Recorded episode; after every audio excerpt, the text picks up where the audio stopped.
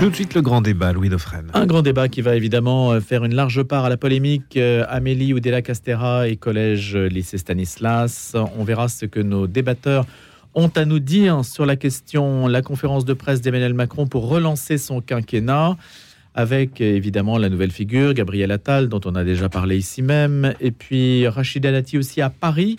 Euh, ça se précise ou, pas? On verra comment les républicains réagissent, puisqu'ils comptent peut-être mettre en face d'elle des candidatures euh, donc concurrentes. Donc les choses s'affinent aussi de ce point de vue-là, enfin s'affinent ou en tout cas se tendent selon euh, le regard que l'on adopte. Et puis l'IVG dans la Constitution, c'est aussi un sujet un peu récurrent, mais on y reviendra puisqu'il est particulièrement dans l'actualité. Notre débatteur Olivier Durand-Mille, journaliste politique. Bonjour Olivier.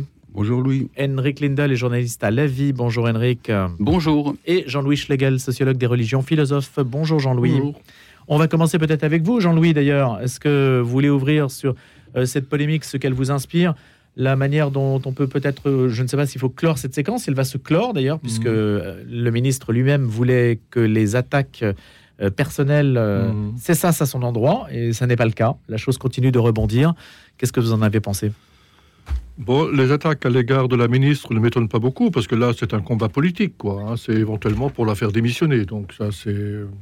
Disons, c'est une bonne guerre de la part de l'opposition, si, on veut. Si, je ne sais pas si c'est une bonne guerre. En tout cas, c'est une bonne guerre politique, euh, puisque tout ce qui peut affaiblir euh, le nouveau gouvernement de M. Attal, et puis, euh, par ricochet, évidemment, M. Macron, est bon pour l'opposition. Voilà. Euh, alors par contre, je trouve la polémique continue quand même beaucoup sur l'enseignement privé maintenant. Hein. J'ai vu là. De, Elle a dérivé, c'est le cas de le dire. Hein. Euh, alors euh, il y a toutes sortes d'enquêtes sur des choses épouvantables qui se passent sur l'enseignement privé. Là, je dois dire, je, m'étonne un tout petit peu. Je, commence, je commencerai peut-être par dire ça, puis mes, amis autour de moi réagiront. Je suis un peu étonné du silence quoi, de l'enseignement privé dans cette affaire. Moi, je pense qu'ils auraient dû être un tout petit peu plus offensifs, quand même, ou plus plus offensif dans la, défense, dans la défensive. Quoi, dans la pour dire quoi? Bah, pour, pour, dire que, que, que, enfin, pour, pour, rectifier sur les subventions, sur les interventions, euh, euh, disons, euh, proprement, sur, sur la religion, tout simplement, bien, bien, bien redire ce quelle est la loi ou quelle, est appliquée dans l'enseignement privé catholique sur ce sujet. J'ai trouvé que euh, disons, des choses ont été dites euh, pendant, pendant des jours et des jours, là, pendant plusieurs jours, et j'ai été étonné. je ne sais pas ce qu'ils auraient dû dire, mais j'étais étonné de leur silence. Voilà. Donc ça, est-ce que vous le partagez, Henrik Lindel ou Olivier Durand-Mille, hein, cet, état de choses que constate euh, Jean-Louis Schlegel Oui, on peut effectivement le silence. ils ne répondent pas beaucoup, quoique il y a une enquête publiée d'ailleurs ce matin dans le Figaro qui, est, qui a été menée auprès des, des parents d'élèves et des élèves de Stanislas, et qui tous disent qu'ils sont absolument effarés de cette polémique, qu'il n'y a absolument rien à reprocher à Stanislas dans tous les, sur toutes les, questions qui ont été posées, les, les, pinaillages de cette mission d'information. On a l'impression que cette mission d'information, elle était faite par des gens qui sont dans l'état d'esprit d'il y a 100 ans, qui ont une représentation de l'enseignement catholique absolument irréelle, qui s'imaginent qu'on oblige les enfants à se confesser, euh, qu'on lance des, des, des, des, comment dirais-je, des accusations éhontées sur les hommes, sur les homosexuels, euh, etc. En fait, tout ça est parti, semble-t-il, d'une euh, jeune fille qui était de mentalité LGBT et qui a été, si j'ai bien compris, renvoyée de l'école il y a un an ou deux, parce qu'elle faisait de la propagande LGBT. On a dit qu'elle n'était pas dans l'esprit de l'école. D'où une enquête lancée par euh, Papa Ndiaye, euh, une, mission d'enquête, et ils se sont interrogés, ils ont essayé de trouver absolument des reproches à faire qui permettent de mettre euh, Stanislas euh, au banc, de, enfin de, lui faire des reproches sur le plan juridique. Bon, ils n'ont rien trouvé, en réalité, l'enquête n'a rien trouvé. Hein. Enfin, ils ont réussi à dénicher un professeur qui avait été renvoyé depuis et qui disait effectivement des choses un peu bêtes euh, sur la façon de présenter euh, la position de l'Église sur l'homosexualité. Il, avait dit que il fallait les homosexuels étaient des malades, qu'il fallait qu'ils aillent se soigner au Canada. Bref, ce monsieur a tout de suite été renvoyé d'ailleurs de l'école. Hein. C'est à peu près tout ce qu'ils ont trouvé. Ils ont demandé aux jeunes filles si on leur permettait de jouer au football euh, dans les cours de récréation. Elles ont dit non. Et alors après, on a interrogé les élèves et on a interrogé les professeurs. On dit oui, mais vous savez, c'est parce que c'est pour faire comme l'équipe de France de football où il y a des garçons. Voilà. Donc, vous voyez, tout, ça est absolument grotesque et je, pense que ça va retomber. Ce qui va peut-être qui continue à, ce qui continue, c'est la polémique contre la ministre de l'Éducation nationale. Mais on, est loin en fait de la polémique. Mais, on, est, mais on est de la polémique. Hum. Ça s'est télescopé en réalité. C'est parce que parce que Mediapart a sorti le truc au, au même moment. Ça c'est voilà. Henrik Lindel. Oui, c'est vrai que ça a dérivé effectivement vers euh, un débat autour de, de Stanislas. Et donc on parle des choses euh, qu'on a du mal à, définir parce qu'on ne sait pas très bien quels sont les éléments euh, probants pour, pour, euh, pour, pour faire un débat autour. Parce que, un débat autour de quoi d'ailleurs? Oui, oui, parce que le rapport qui, a été commandé, d'ailleurs qui n'a pas encore été publié, sauf en partie par Mediapart et d'autres médias, mais on parle d'un rapport que très peu de gens ont apparemment lu. Moi, je ne sais, pas, sais pas si vous l'avez lu, ce rapport. non. vous l'avez lu, aujourd'hui Non, des extraits, simplement. oui, c'est ça. Voilà. Donc, les gens ont difficile, de, difficile de, commenter hein, des, choses que personne n'a lues, en, vérité.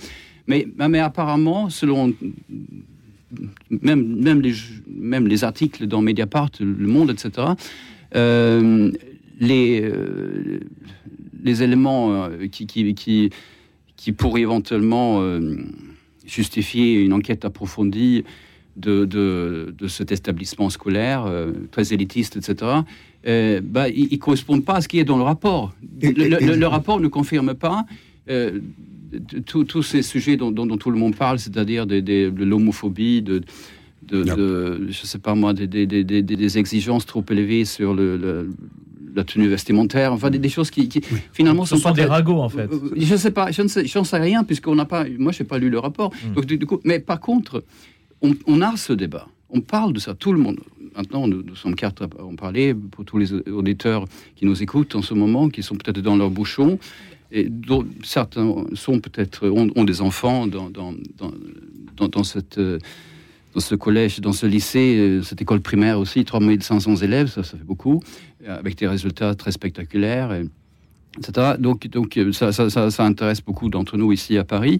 Mais on parle de ça alors que on devrait parler de la faute de, de, de, de, de nouvelle, de la nouvelle ministre de l'Éducation. Elle, a fait une faute politique, hein, j'entends bien. Hein.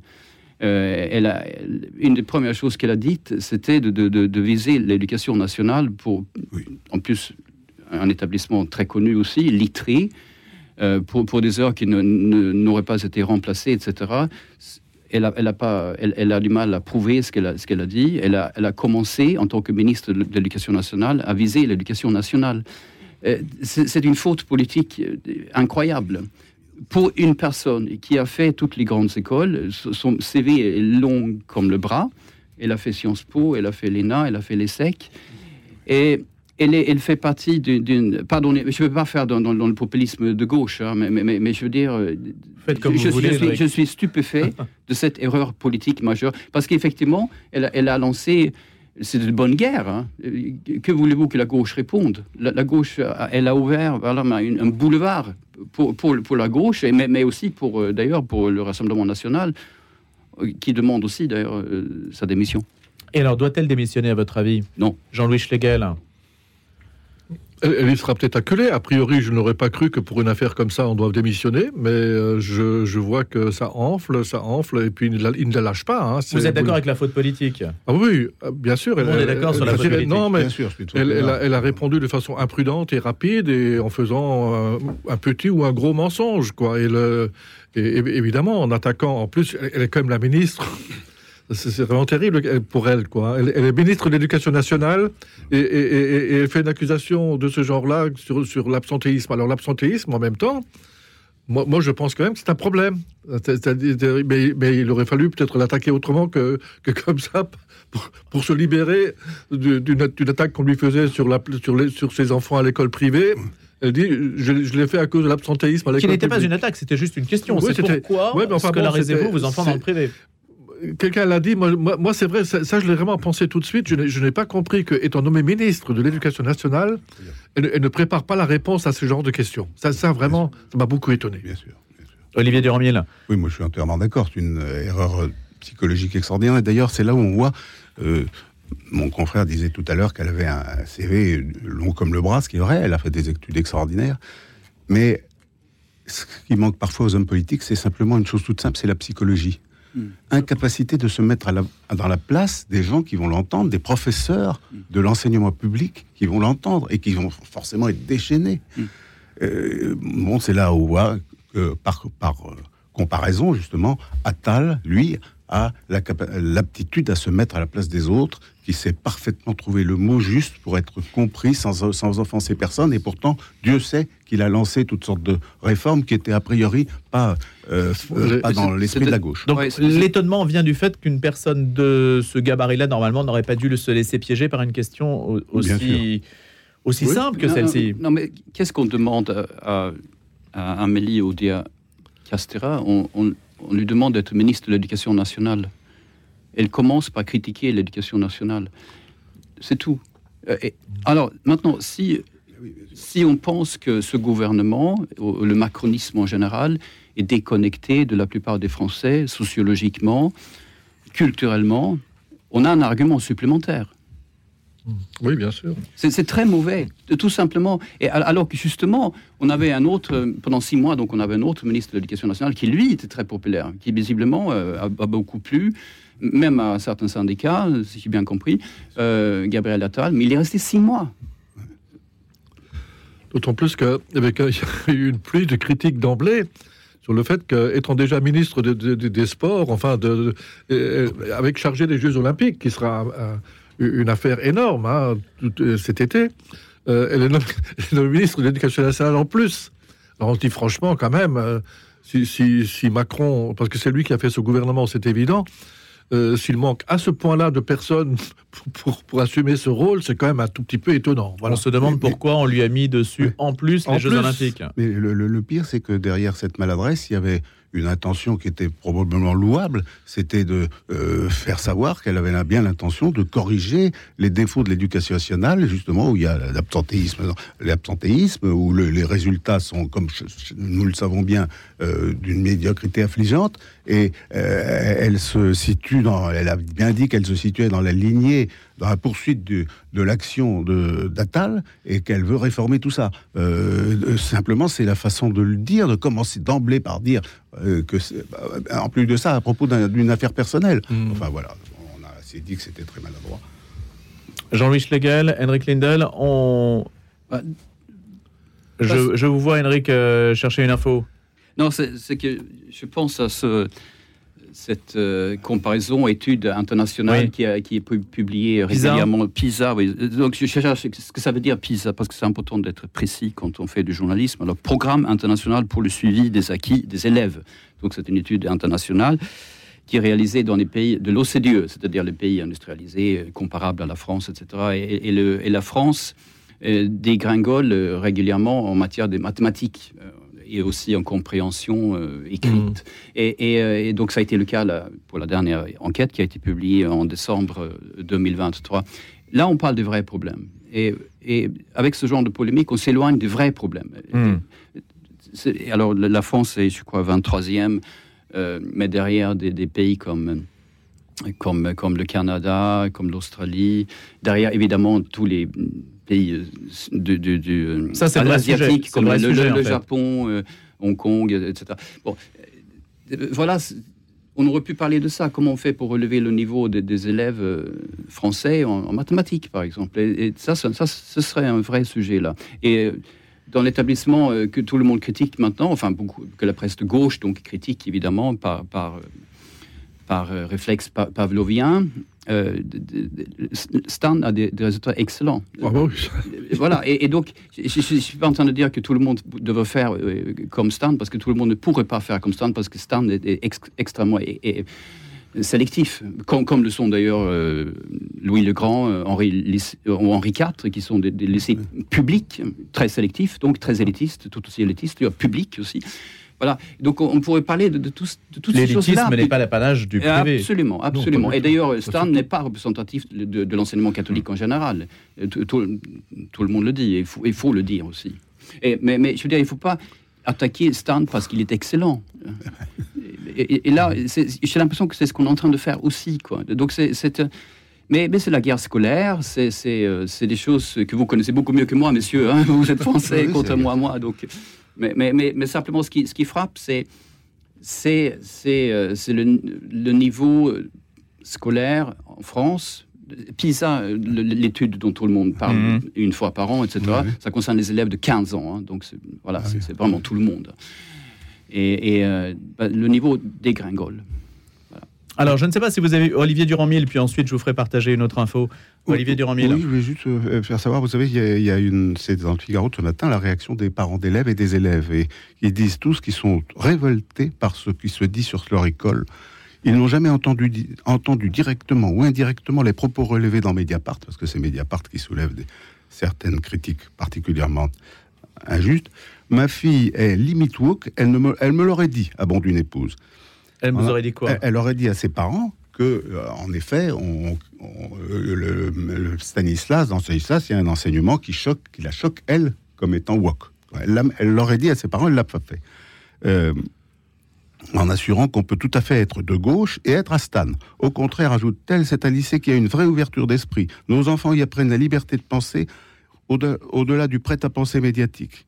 Enfin, etc. Euh, euh, on est, ce ne sont pas du tout des fils de nantis, contrairement à ce qu'on raconte. Mais ça, des propos inverses, je peux vous en trouver aussi, Olivier Durand-Mille, vous êtes d'accord Oui, mais là, si vous voulez, hmm. c'est une. Euh, ils ont interrogé, c'est la, la note général des parents d'élèves et des élèves de Stan. Non, mais franchement, si on veut, si on cherche des propos homophobes, on peut aller dans n'importe quel lycée, on va finir par en trouver. Hein. et je suis pas sûr que c'est à Paris qu'on va, et dans les, dans les lycées très sélectifs, qu'on va trouver le plus de propos homophobes, par exemple, ou sexistes.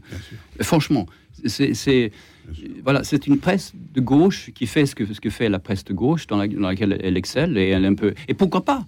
C'est aussi son, son, job, entre guillemets.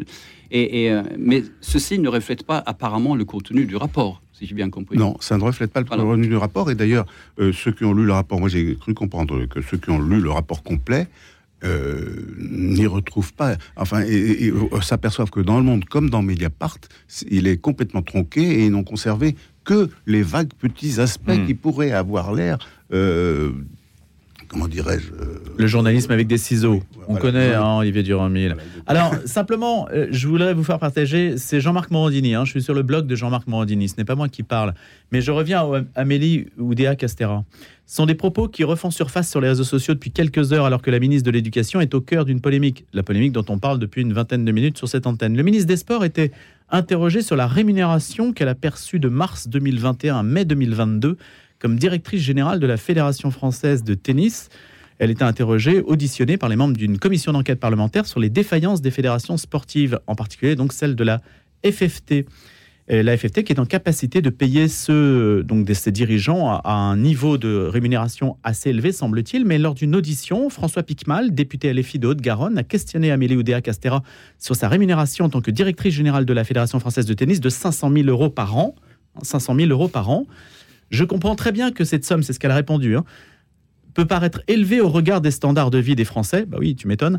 Il n'y a pas d'argent du contribuable derrière ma rémunération. Dans les fonctions qui sont les miennes aujourd'hui, là encore, je divise par X ma rémunération. Le sujet, c'est la passion.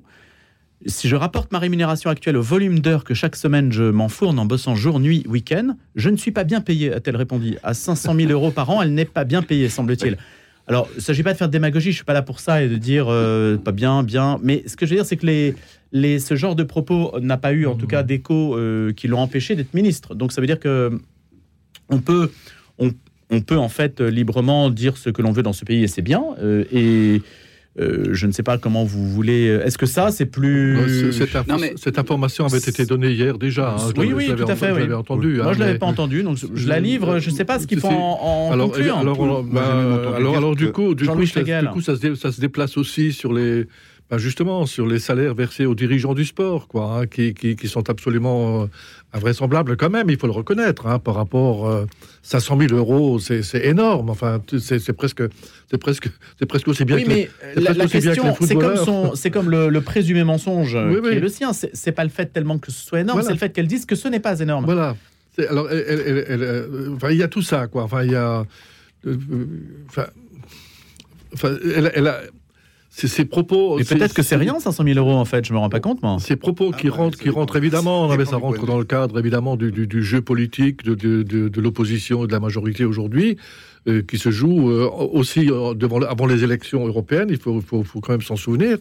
Euh, tout- on a l'impression que c'est un déroulement maintenant de, de, de- de choses qui sont pas très propres, voilà, Mm. enfin, qui, qui, ou, ou qui, qui, exas- qui peuvent exaspérer les Français, évidemment. Hein, Euh, La question, c'est pourquoi la parole se libère comme ça sur alors ces sujets-là allez, allez savoir, ouais.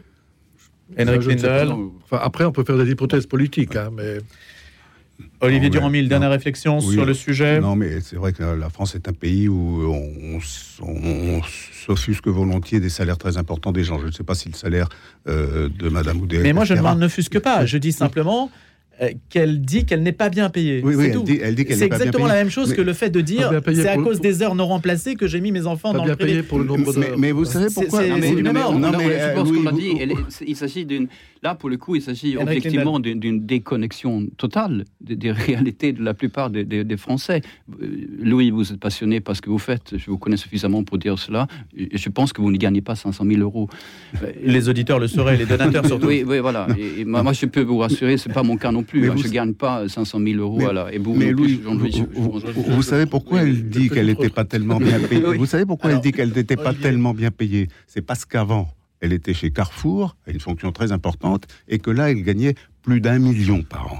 Oui, c'est Voilà. C'est ce que j'ai entendu. Tout est relatif, somme toute. Tout est relatif. Non, mais- Au bout oui. du compte, c'est ça que ça veut dire. Mais, Mais- mais euh, elle elle fois, il ne faut pas l'accabler parce que nous, c'est un peu en France, on a tendance à être scandalisé tout de suite par les hauts salaires. Oui, et puis- Le problème, c'est que tous ces salaires sont gigantesques par rapport aux, aux Français moyens, naturellement, mais que la France, est- c'est la globalisation, la France est ouverte sur le monde et que euh, si les salaires des dirigeants français de grandes entreprises ou, ou- ou autres ne sont pas alignés sur les salaires américains ou allemands, eh ben, euh, Bah, Qu'un bon pour- chirurgien soit payé 500 000 euros ne me choque pas. euh, Oui, Qu'un oui, président de fédération de tennis euh, le soit, Oui. c'est discutable. Oui, non, mais, non, mais simplement, à ce, à ce- encore une fois, euh, Am- Amélie Oudéa Castera- Castera est, est une personne hautement compétente. Elle l'a prouvé plusieurs fois, elle est excellente. Elle a fait une énorme faute politique en, en- en prenant le ministère de l'Éducation nationale la- le premier jour.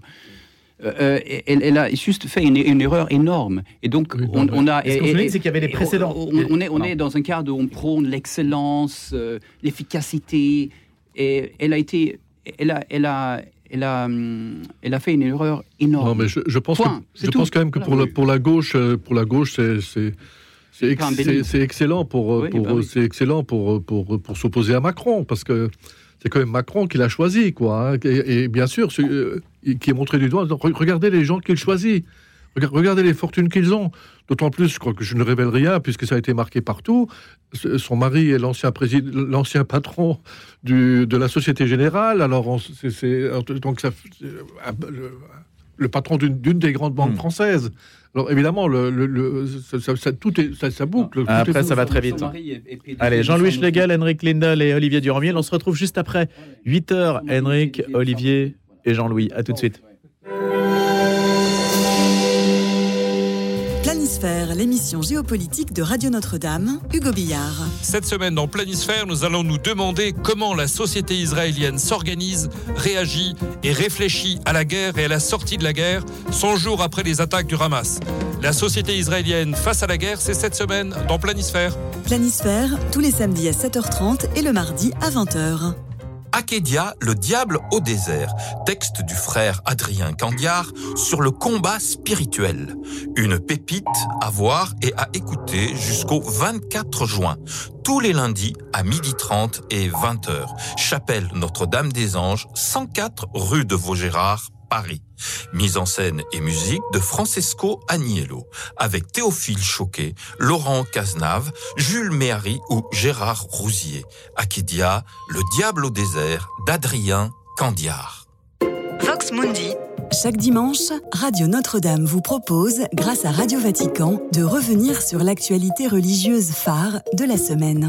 En seconde partie, un magazine au cœur de Rome et du Saint-Siège, mêlant culture et foi et qui vous fait redécouvrir les joyaux du passé. Vox Mundi, par la rédaction francophone de Radio Vatican, c'est chaque dimanche à 9h. Vendredi 19 janvier, Saint Marius, aujourd'hui chrétien persan, dit-on, qui est en pèlerinage à Rome sous Claude le Gothique, s'étant dévoué à soulager les persécutés, fut lui-même arrêté et exécuté. Bonne fête au Marius. La suite du grand débat dans un instant avec Jean-Louis Schlegel, Olivier Durand-Mille et Henrik Lindel. On va parler de la conférence de presse d'Emmanuel Macron, entre autres sujets. Simon Tatro, les infos de 8 heures. Jordan Bardella attendu à Matignon ce jour. Gabriel Attal continue ses rencontres avec les forces vives du pays, souvent présentées comme les étoiles montantes de leurs partis respectifs. Les deux hommes vont échanger ensemble ce jour. Le Premier ministre reçoit donc le président du Rassemblement national à Matignon à la mi-journée. La rencontre est organisée dans le cadre de ces entretiens avec euh, un préalable à sa déclaration de politique générale prévue le 30 janvier. Hervé Marseille, président du groupe Union Centriste au Sénat, ainsi que Frédéric Souillot, secrétaire général de Force ouvrière, ont également rendez-vous avec le nouveau chef du gouvernement. Hier après-midi, sept départements sont passés en vigilance orange, neige, verglas. Il s'agit du Cantal, de l'Isère, de la Loire, de la Haute-Loire, du Puy-de-Dôme, de la Savoie et de la Haute-Savoie. Ce matin, des gelées sont attendues sur la Normandie, les Hauts-de-France, l'Île-de-France et les régions du Nord-Est qui pourront provoquer des phénomènes de regel des chaussées humides et ou partiellement enneigées, a prévenu Météo France. Les transports scolaires seront de nouveau suspendus dans les Hauts-de-France aujourd'hui. Aucun car scolaire ne circule depuis mercredi matin dans la région en raison des intempéries. En Normandie, les transports scolaires sont également interrompus ce jour dans les départements de l'Eure et de Seine-Maritime. De 1 à 5 cm de neige ont été relevés dans la plupart de ces territoires, avec toutefois des pointes par endroits à 10 cm en Normandie et à 15 cm dans les Hauts-de-France. L'enquête avance. Un suspect a été interpellé hier après le meurtre d'un adolescent ce mercredi soir sur le quai du métro de la ligne 13 Saint-Denis-Basilique. La garde à vue de ce suspect est en cours dans les locaux du service départemental de Seine-Saint-Denis. La victime âgée de 14 ans se trouvait mercredi soir vers 20h15 à l'entrée de la station de métro Saint-Denis-Basilique lorsqu'un inconnu a surgi et s'est jeté sur elle. Armé d'un couteau, l'agresseur a poignardé à plusieurs reprises l'adolescent avant de lui porter des coups de poing et de pied. Ce dernier a ensuite pris la fuite en montant dans une rame qui venait d'arriver à la station. L'adolescent est mort à 20h40 malgré l'intervention rapide des secours. L'actualité à l'international à présent et aux États-Unis, le Congrès a adopté une mesure très attendue de budget provisoire pour l'État fédéral hier, repoussant le spectre tant redouté du shutdown. Après le Sénat, la Chambre des représentants a adopté le texte pour que le financement de plusieurs administrations fédérales qui devaient arriver à expiration vendredi soir à minuit soit prolongé pour six semaines. Le texte doit encore être promulgué par le président Joe Biden, une formalité. Et puis plusieurs dizaines de Palestiniens ont été tués dans des frappes israéliennes dans la bande de Gaza hier, selon le gouvernement du Hamas. Dans l'enclave palestinienne, 93 personnes ont péri dans des attaques israéliennes, dont 16 dans une frappe contre une maison à Rafah, dans l'extrême sud du territoire, a affirmé cette même source. Et puis hier, Tzal a annoncé une progression de ses soldats dans la ville méridionale de Khan et de violents combats contre le Hamas.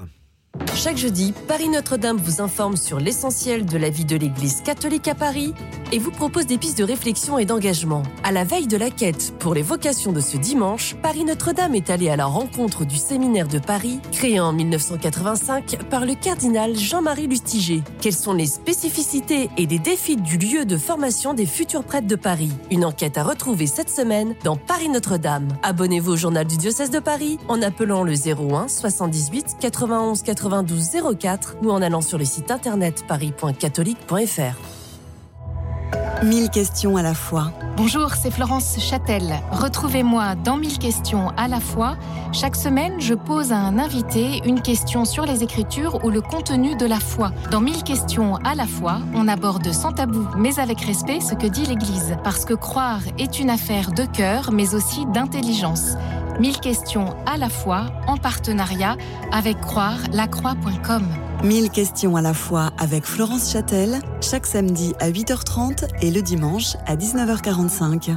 À l'approche du week-end, apprendre à bien s'occuper de son jardin par des méthodes qui prennent soin de la planète et de ses jardiniers, c'est ce que vous propose Melchior Gormand.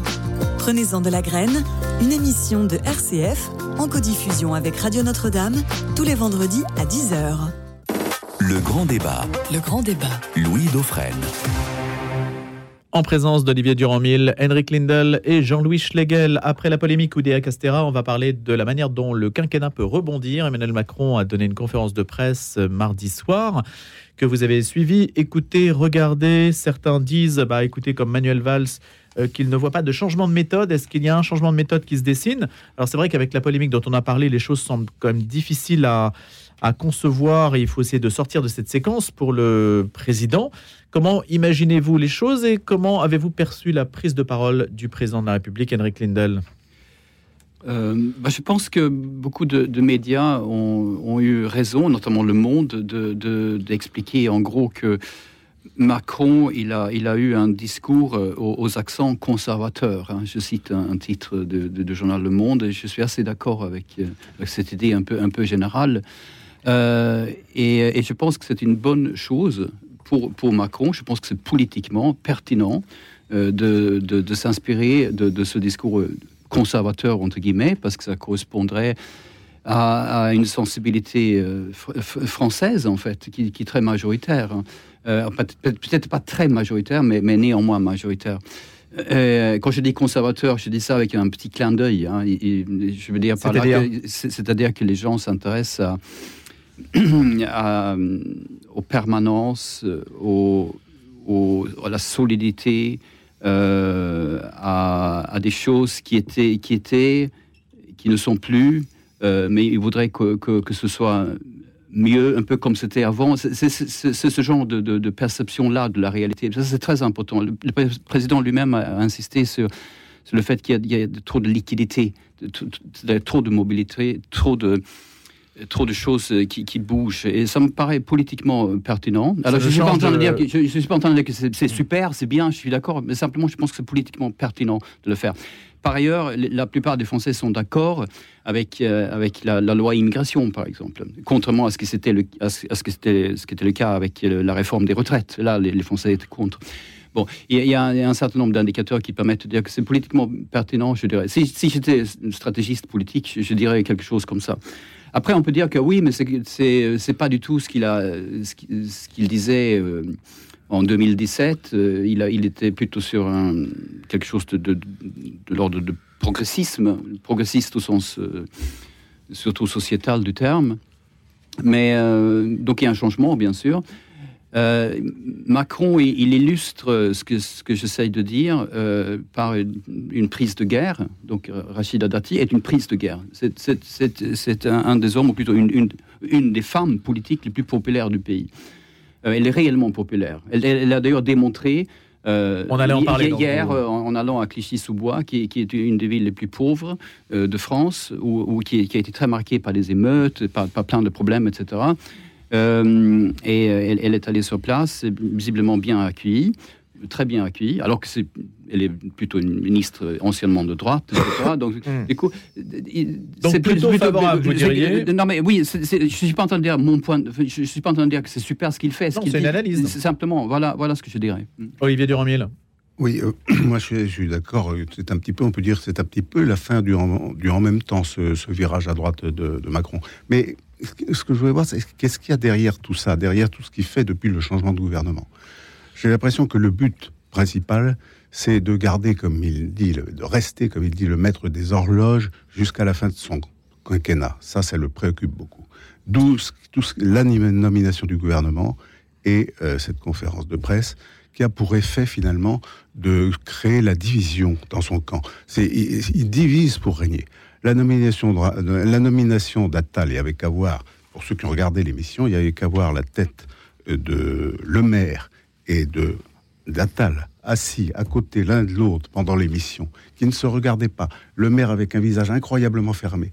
On sait que entre le maire, euh, Darmanin et Attal, c'est désormais une rivalité féroce. Si on ajoute à ça le fait que euh, Datis est donc désigné candidate à la mairie de Paris, alors que Attal il, songeait pour lui-même, et qu'en plus euh, il y a un candidat euh, désigné par euh, Édouard Philippe, Pierre-Yves Bournazel, on voit bien que dans, le camp Macron, c'est actuellement une zizanie terrible. Ajouter que M. Bayrou et paraît-il fâché. Alors si M. Bayrou est fâché, voyez où on va.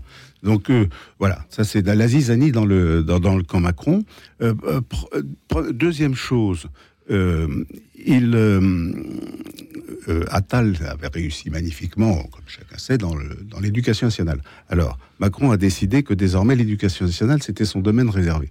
On voit très bien par là qu'il cherche à accaparer pour lui-même la popularité qu'Attal avait obtenue à ce poste. Et si vous ajoutez à ça que son discours, euh, sa conférence de presse, les propos liminaires, c'était une déclaration de politique générale, si vous ajoutez que, moi je lis Le Monde d'hier, euh, il, euh, il coupe l'herbe sous le pied pratiquement à, à. Attal en lui donnant une ligne de route absolument, ce sont la moindre initiative possible, eh bien, on, voit bien que c'est ça le but, c'est rester jusqu'au bout le patron, mais... Euh, et peut-être empêcher aussi la déroute européenne aux européennes. Hein. alors, empêcher la déroute aux, européennes, sûrement, mais bon, euh, c'est pas sûr qu'il... Alors ça, c'est l'autre aspect de la question, c'est pas sûr qu'il y parvienne, parce que ce virage à droite, au fond, quel est l'objectif maintenant? Je ne sais pas si vous vous souvenez, les, les gaullistes disaient du temps du général de Gaulle, ils disaient entre les communistes et nous, il n'y a rien. Moi, j'ai l'impression que Macron, maintenant, sa stratégie, c'est de dire entre le mouvement national, le Rassemblement national et nous, il n'y a rien. Et donc, il écrase, il s'agit bah, d'écraser. c'est ce que signifie la prise, euh, la prise de, de, Rachid Exactement. Exactement. Est-ce qu'il va y arriver? C'est pas sûr parce que il est obligé de tout son argument euh, à, l'élection européenne, ça va être de dire le, les Européens, c'est moi, les autres, ils veulent faire voler en éclats l'Europe parce que ils prétendent euh, euh, remettre en question euh, la, jurisprudence de la Cour européenne des droits de l'homme, qui on connaît tout ça. Vous hmm. savez que, que ce soit le, LR de Ciotti, Zemmour ou de Ciotti, Zemmour ou, ou Marine Le Pen, tous les trois, ils ou même filles en fait. Hein. Ou, même les filles, tous les trois disent on peut pas, on peut pas régler nos problèmes de sécurité, d'immigration, euh, de, traitement de la délinquance, etc. Avec la jurisprudence actuelle, il faut s'en affranchir. Et c'est pas pour ça qu'on va remettre en cause la construction européenne. Il y a un grand constitutionnaliste français qui s'appelle Jean-Éric Chotel qui a expliqué qu'on pouvait très bien euh, euh, s'affranchir hein, dans la mesure de, ce qui est nécessaire pour nous de cette jurisprudence, sans pour autant mettre faire voler en éclats la construction européenne, bien au contraire. Mais Emmanuel Macron va jouer sur c'est l'Europe et, ça va ou le chaos. Hein, et ça va pouvoir se retourner contre lui. Jean-Louis Schlegel. Moi, moi, je, moi, moi, j'ai surtout trouvé que que je voyais de moins en moins, que je voyais de moins en moins ce qu'était le macronisme.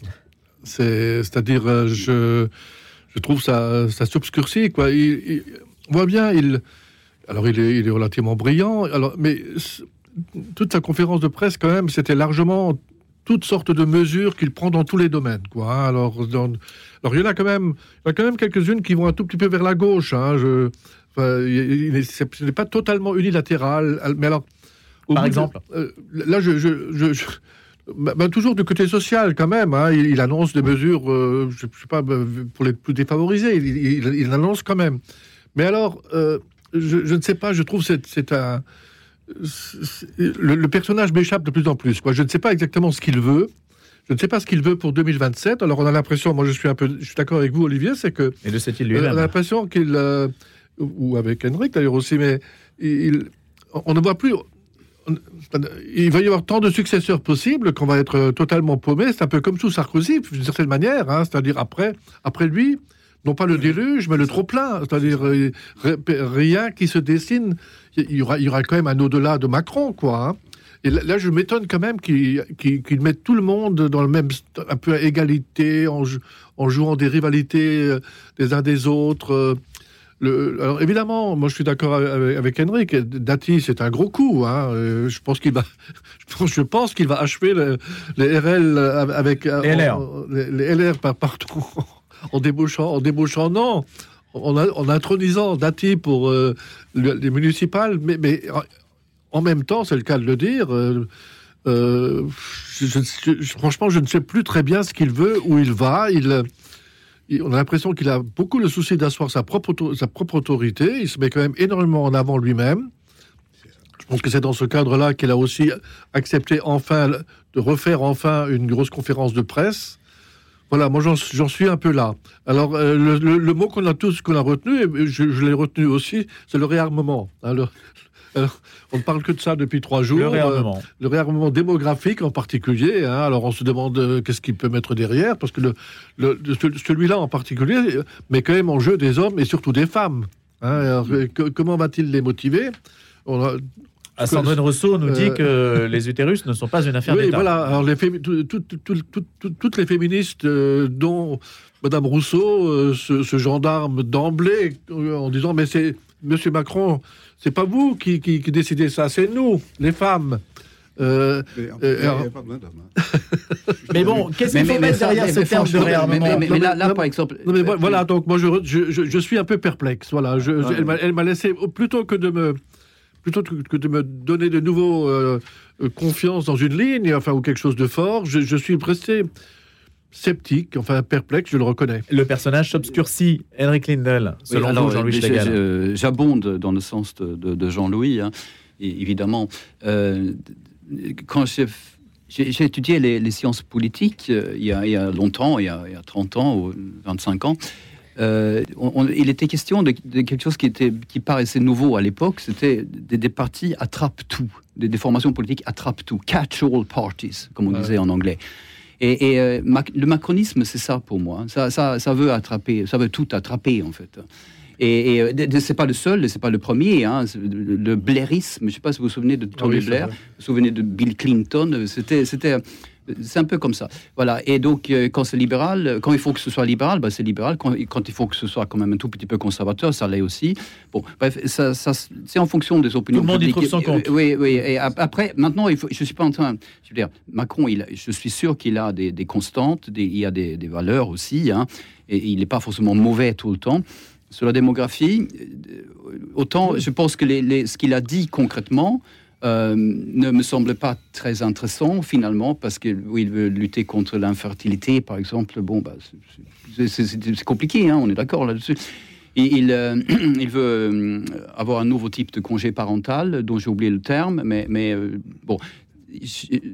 mais ce qui est très bien, je trouve, vraiment, alors là, c'est mon point de vue. Hein. je pense que c'est bien de parler de ce défi démographique et, de, au sens où on est face à une diminution du nombre d'êtres humains. Euh, sur toute la planète. Et c'est pas propre à la France, bien sûr. Et c'est, mais c'est, c'est un problème qui, concerne surtout l'Occident et bien sûr la, Chine. Euh, aussi et le Japon euh, aussi mais, la Russie ah non mais ça concerne une grande partie de la planète en fait on est d'accord et donc ça je veux dire, il, faut pas l'Afrique apparemment oui pas l'Afrique évidemment mais c'est un problème absolument important si dans 50 ans, on, va avoir euh, un actif et demi, pas deux, hein, mais un, et demi, pour un retraité. Mais ça, veut dire qu'il y a un homme politique, ça va pas être tenable. Il y a un homme politique qui résonne au-delà de 50 ans, enfin qui résonne déjà à l'horizon de 50 ans, c'est même une exception. Non, et donc il faut, Bon, il est, de bon ton euh, en tant que journaliste mm. de critiquer toujours le, gouvernement et le président et l'exécutif, etc. Et il n'y a aucun problème. Je, passe beaucoup de temps de ma vie professionnelle à critiquer le macronisme. Mais je veux dire, tout n'est pas mauvais. On, est d'accord là-dessus. Hein. Non, on essaie de comprendre. C'est juste, hein. c'est juste ça. Moi, je n'ai pas de. Et c'est quand même mieux. Et, mon point de vue, c'est aussi que c'est effectivement mieux que le Rassemblement national. Qui là, là, il y a beaucoup moins de contenu côté euh, Rassemblement national aussi. Et je pense qu'il a raison là-dessus. Alors, est-ce que vous voulez parler de, de Paris? Est-ce qu'il faut à Paris, puisque vous avez abordé le sujet de Rachida Dati à Paris, est-ce qu'il faut changer le scrutin à Paris, à votre avis? C'est-à-dire avoir un scrutin euh, direct? On élit le maire de Paris comme on, élit le président de la République. Euh, par exemple, Olivier Durand-Mille. Est-ce qu'à votre avis, il faut qu'il y ait des changements de cette nature-là? Euh, Je vais vous dire, moi, j'ai mon idée sur la question, c'est que c'est Valérie Giscard d'Estaing a fait une très grosse erreur en faisant élire le maire de Paris. Il n'y avait pas de maire à Paris, si vous vous souvenez, avant. Jusqu'en 77. Jusqu'en 77. Pourquoi? Parce que Paris n'appartient pas aux Parisiens. Paris, Paris, appartient à tous les Français.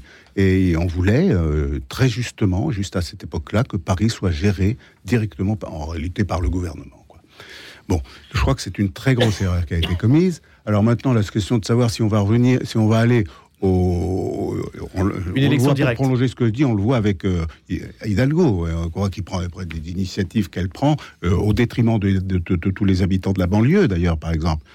c'est là où on voit que faire élire le maire de Paris par les Parisiens, le responsable de Paris par les Parisiens, c'est pas une bonne chose. Enfin bon, on y est maintenant, on va pas y revenir. Est-ce qu'il faut changer le mode de scrutin? Franchement, je crois que ça ne modifiera pas grand-chose.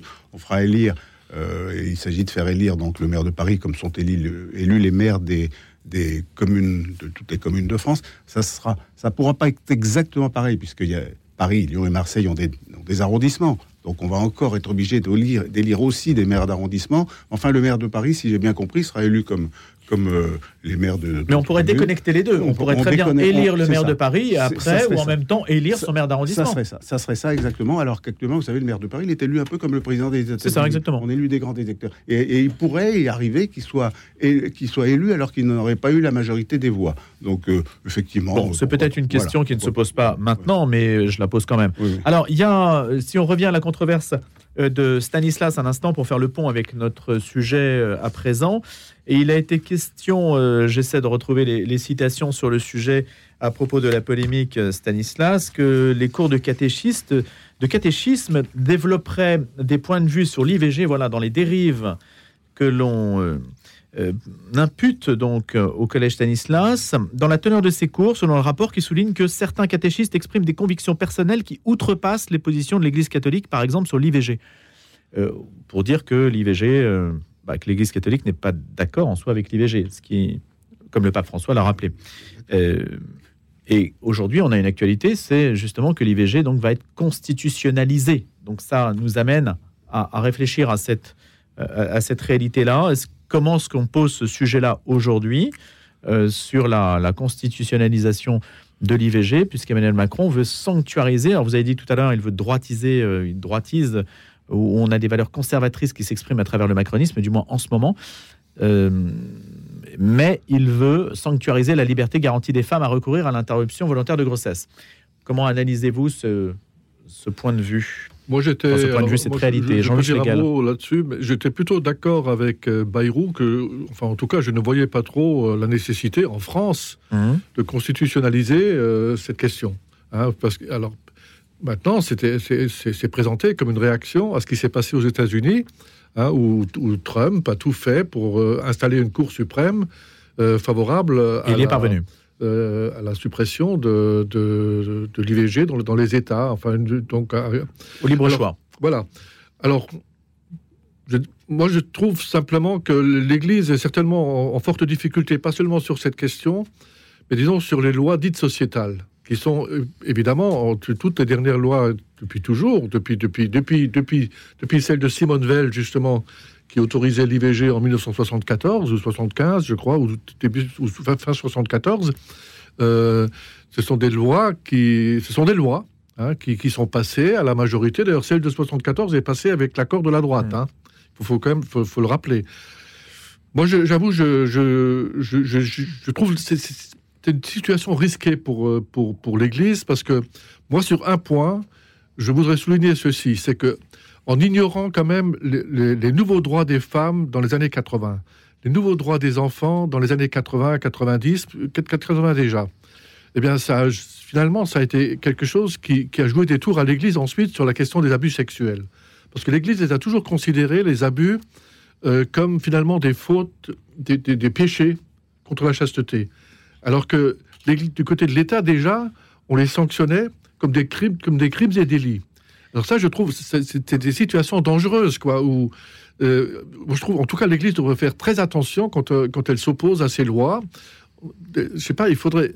Je, ne sais pas exactement ce qu'elle devrait dire et devrait faire, mais elle devrait faire très attention parce que quand il y a des lois dans des démocraties, donc des lois établies quand même à la majorité démocratique et incontestables de ce point de vue, c'est très difficile de, tenir un autre discours que celui-là. quoi. C'est ce que montre l'affaire de Stanislas dans le rapport, justement, euh, qui dit euh, certains catéchistes expriment des convictions personnelles qui outrepassent les positions de l'Église catholique. Moi, ce qui m'étonne dans la formulation de cette phrase, c'est qui est l'État pour dire que les catéchistes outrepassent la position de l'Église catholique?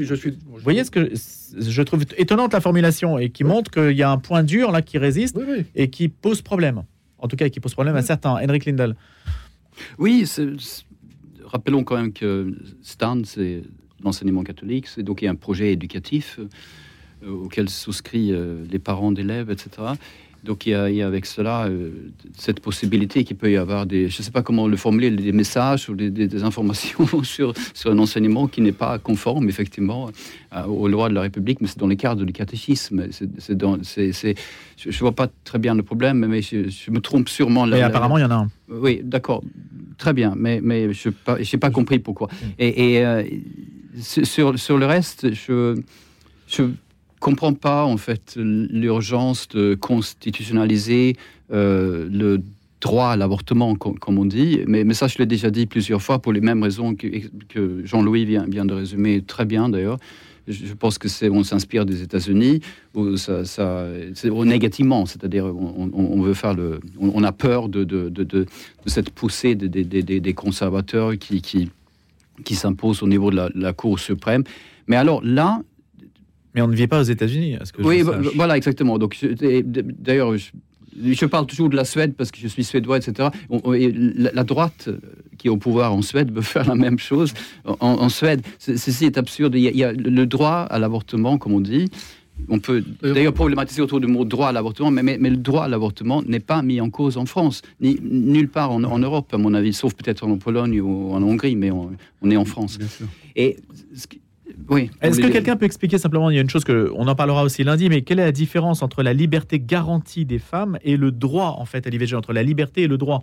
Je- je- la fo- Il y a un changement de formulation. Le projet de loi prévoit d'insérer à l'article 34 de la Constitution que la loi détermine les conditions dans lesquelles s'exerce la liberté garantie à la femme d'avoir recours à une interruption volontaire de grossesse, alors que le droit est déjà inscrit dans la loi. Je ne vois pas, moi, euh, la subtilité euh, entre les deux, l'écart Non. entre les deux. Olivier Durand-Mille, cas. Écoutez, moi je la vois pas non plus, mais ce que, ce que- je suis moins indulgent moi, euh, que vous sur cette initiative du président de la République. Moi, je crois que c'est, je crois que c'est un coup politique à la vérité, parce que euh, inscrire l'avortement dans la Constitution, on sait bien qu'il va pouvoir faire faire sa réforme de la Constitution et qu'elle va passer parce que personne n'osera s'opposer à cette à cette réforme qui est parfaitement inutile. Parce que personne en France, contrairement aux États-Unis, personne ne remet en cause le droit à l'avortement euh, et qu'elle est inscrite dans la loi et que de toute façon l'inscrire dans la Constitution ne changera rien parce que si, jamais un jour dans 10 ans, dans 20 ans, dans 100 ans, les Français veulent revenir sur cette disposition parce que les mentalités auront complètement changé, les mentalités changent dans l'histoire, ça,